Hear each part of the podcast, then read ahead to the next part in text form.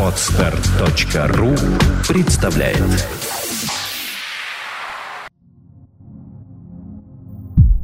Добрый день, дорогие э, наши слушатели. С вами Андрей Капецкий. И Александра Иванова.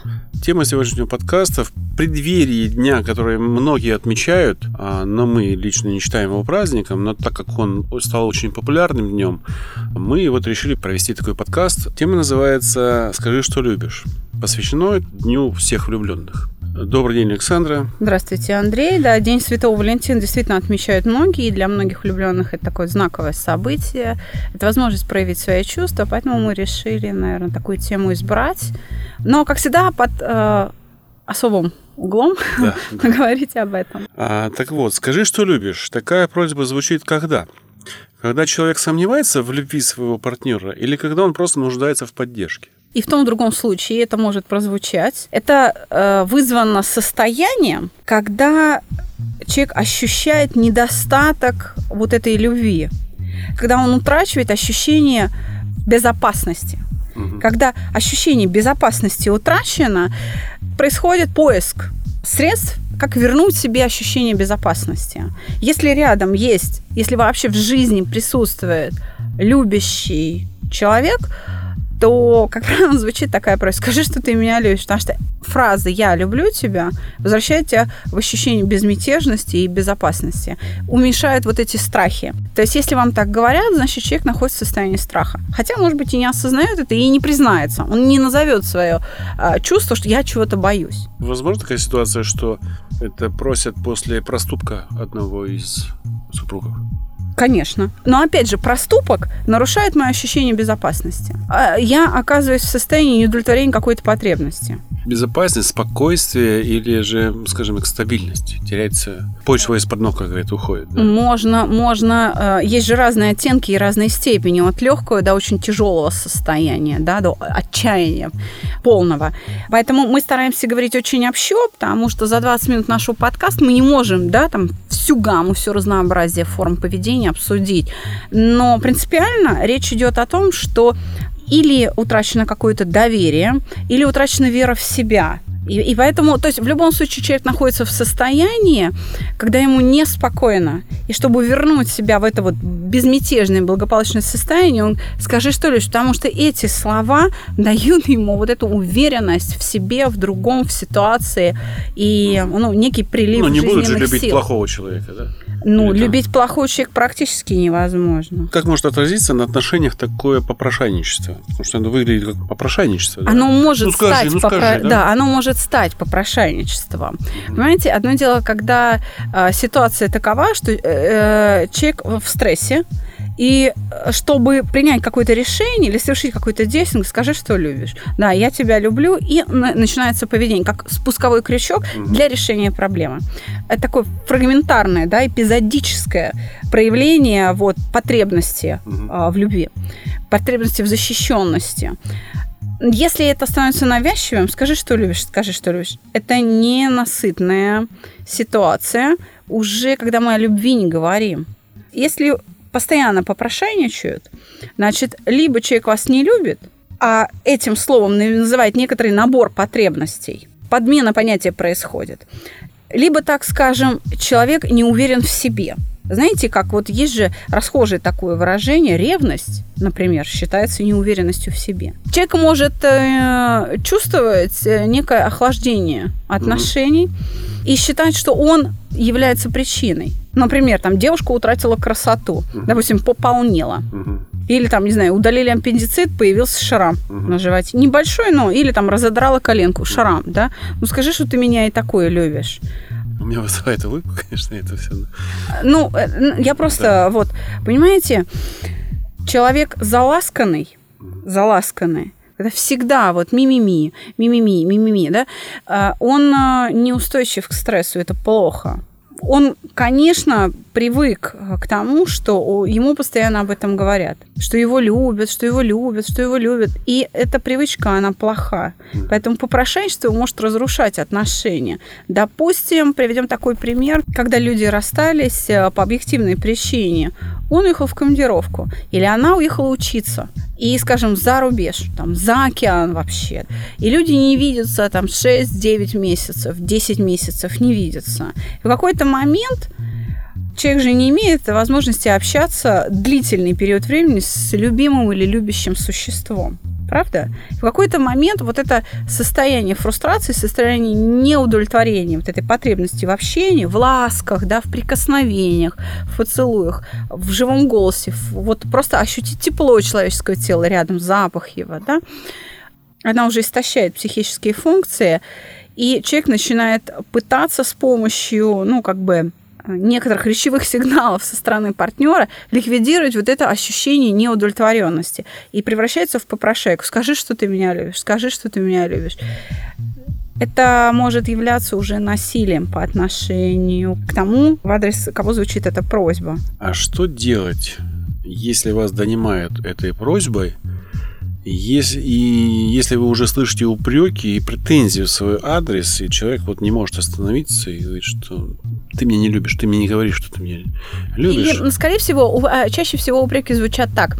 Ты говоришь, что любишь, но не вкладываешь в это прежний смысл. Или там, я не чувствую, что ты это говоришь искренне.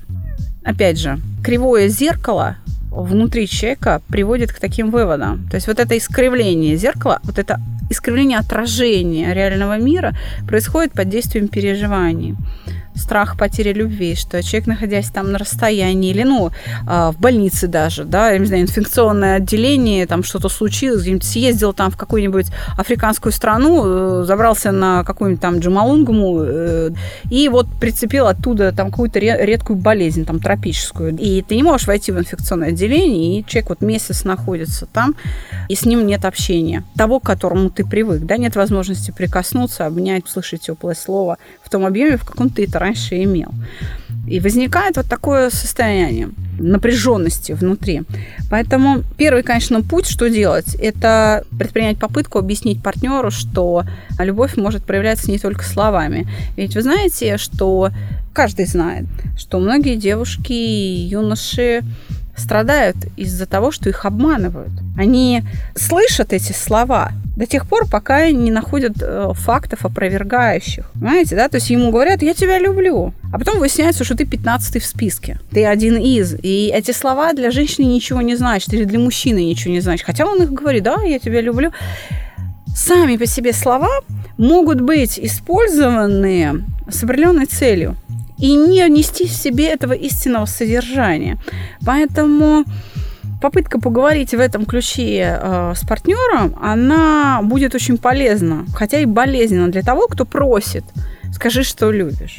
Первый момент. Второй момент. Нужно подумать э, самостоятельно над тем, что если вы вдруг превратились в такого попрошайку, то способы проявления любви, они не всегда словесные.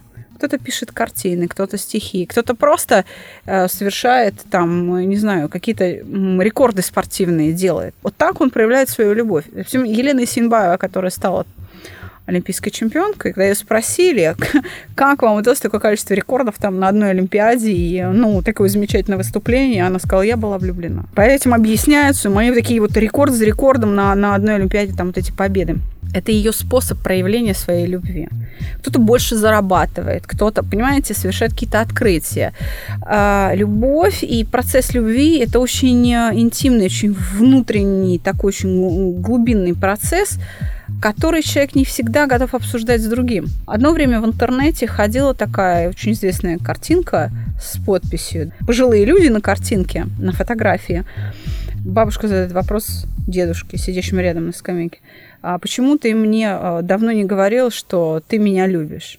На что там ответ записан? Я сказал это 30 лет назад.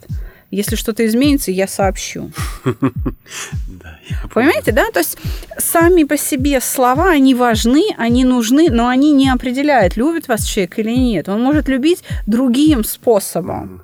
Понятно. И, и надо дать ему эту свободу.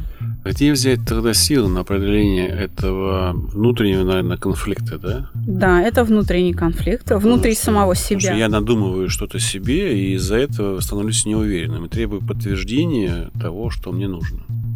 Силы всегда в философии человека, в способе восприятия ситуации – если человек не говорит, что он любит, может быть, он и правда не любит, но это и неплохо. Тогда надо заботиться тем, как вернуть его любовь. Вернуть любовь можно Масса способов существует. Есть даже агентства, которые приносят извинения за вас. Можно устроить романтик, а можно просто совершить какой-то очень важный человеческий поступок. Но всегда нужно начинать с того, чтобы подвергнуть критике свое собственное поведение.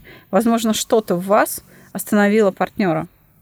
Вы могли причинить боль или могли просто а, с точки зрения физиологии угасить эту любовь э, в чеке. Поэтому здесь нужно переосмыслить ситуацию. Опять же, если вам не говорят, это не страшно. То есть где взять силы?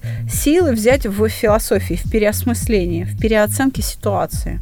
А вот как нужно говорить о любви? Что нужно? Какие слова нужно произнести? Как правильно сказать, чтобы не, не, не быть попрошайкой?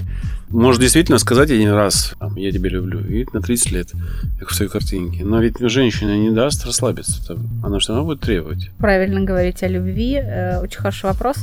Э, я, наверное, не открою Америку, если скажу, что говорить искренне. Говорить так, когда вам хочется это сказать. Вот и все. Важно, что когда вы говорите о любви, вы должны получать удовольствие от этих слов сами произнося их, тогда это будет искренне, тогда это будет э, восприниматься так, как должно восприниматься. То есть смысл фразы будет доходить до адресата в полном объеме. Дело в том, что когда задают вопросы, как часто надо говорить, там каждый день, не каждый день, знаете, частота здесь не имеет никакого значения. Есть пары, которые живут по 30 лет и каждый день 30 лет говорят, как они друг друга любят. Есть люди, которые действительно один раз сказали, и им этого достаточно. Это уже вопрос воспитания, там культуры, вопрос философии в паре и так далее. Важно, опять же, искренность и желание произносить эти слова. А любое попрошайничество, всегда надо помнить об этом, оно является насилием по отношению к партнеру, к любящему существу. И это насилие рано или поздно уменьшит его любовь. Ну, уменьшит. А об этом нужно помнить. Можете дать такие краткие, опять же, я всегда за советы, там пару-тройку советов, как в таких ситуациях не сорваться – на взаимные какие-то обвинения, потому что они возникают в процессе не получения ответа. Ну, скажи, что я тебя люблю, скажи, что ты меня любишь, вернее. Не получаю я ответа, начинаю что-то придумывать, что меня разлюбили. Хотя человек просто, может быть, сидит там занят чем-то в данный момент и не может просто мне ответить. Какие-то советы, как с этой ситуацией справиться, как из нее, что терпение, да, то есть, ну, ну, грубо говоря, пойти и лечь спать. Я думаю, что в этой ситуации пойти и лечь спать не у всех получится, да, все зависит от остроты переживания. Но как бы я не хотела сказать что-то другое, но я вынуждена все равно опять же сказать, нужно принять меры к тому, чтобы просто успокоиться. И еще раз из спокойного состояния переосмыслить ситуацию. Надо ли требовать подтверждения любви вот этим словесным способом? Надо ли? Или не стоит этого делать? Здесь уже надо говорить о личном пространстве. Не стоит лезть человеку под кожу. Не стоит. Вот скажи, что ты меня любишь. А как? А что ты чувствуешь, да? А, понимаете, человек иногда самому себе признаться в этом не может. А, особенно, вот, например, мужчины. Я думаю, что вы, Андрей, мне не дадите э, соврать. А, мужчины, например, э, многие, не все, да, но есть такие, которые считают, что сильная влюбленность делает их слабее. Они даже боятся этих отношений, выходят из таких отношений именно потому, что сильно влюбились в женщину. Ну, не сильная влюбленность, а вообще влюбленность пугает мужчину, и он думает, что да, если он влюбится, то он э, станет слабее. Но это как раз, мне кажется, слабые мужчины так думают. Потому что истинная влюбленность дает силы. Это... И на преодоление многих э, вещей и Мало того, это окрыляет на какие-то вещи, которые в обычном состоянии ты не достигнешь. Понимаете, здесь нужно говорить не о слабости э, ну, мужского начала, да, а здесь нужно говорить о, о, об извращенной философии данного мужчины. Да. То есть его способ восприятия мира такой, что истинное наивысшее наслаждение в жизни он считает опасностью. Я хочу вообще по-простому сказать. Да? Те люди, которые понтовщики, это люди слабые. Это их выражение, их защита против э, людей, которые еще даже не знают, что они могут нести ему вред, но он уже их обезвреживает своими понтами. Поэтому да, но... для, для него эта влюбленность страшна, потому что он слабый человек. Вот если человек говорит ну, на понтах, да, перед вами, то, скорее всего, он боится влюбленности, вообще боится отношений, вообще боится женщин панически. Потому что мужчина, который заходит спокойно и, скажем так, э, уверенно в зал, на него оборачивается вся женская часть зала. Уже чувствуется, что идет мужчина. А человек, который заходит громко, с понтами, да, я пришел сюда, тут это, Понимаешь, это, скорее всего, не мужчина, а тряпка. Которая уже заранее как бы описывает свою территорию, как собачка, да, чтобы на нее никто не заступил. То есть он испошляет вот это все вокруг себя, делает пошлым, чтобы туда было неприятно даже зайти. Вот я бы так сказал. Это справедливое утверждение. Здесь, если мы говорим о слабости, то здесь мы все-таки говорим тогда о слабости характера, а, о том, что, опять же, это извращенная философия, когда наивысшее наслаждение в жизни человек считает опасностью – и как-то, в общем, присваивать совершенно несвойственное этому явлению значение. Ну что ж, дорогие друзья, я думаю, что в преддверии дня, который многие отмечают, а некоторые не считают праздниками, мы с Александром желаем всем слушателям, независимо от этого праздника, влюбленности, хорошей влюбленности, здоровой влюбленности, влюбленности без претензий, счастливой, улыбчивой, со смешинкой, а, в общем, той правильной влюбленности, которая делает чудеса с нами. Да, мы желаем вам, дорогие друзья, любить самим и принимать это чувство, не бояться говорить и об этом. Вообще не важно, говорят вам об этом или нет, важно, что человек делает, важно наблюдать за его поступками, вот это и есть проявление любви. Потому что любовь – это форма поведения, простите мне мою приземленность и, может быть, отсутствие романтизма в этих рассуждениях. Поэтому только в наблюдаемом поведении мы можем или убедиться в любви, или убедиться в ее отсутствии и проявить ее сами. С вами был Андрей Капецкий и Александра Иванова. Записывались мы, как всегда, в прекрасной студии Владимира Нелюбина и коллектива Moscow News. И за пультом, как всегда, без бессменный звукорежиссер Андрей Щитов. Всего доброго. До свидания.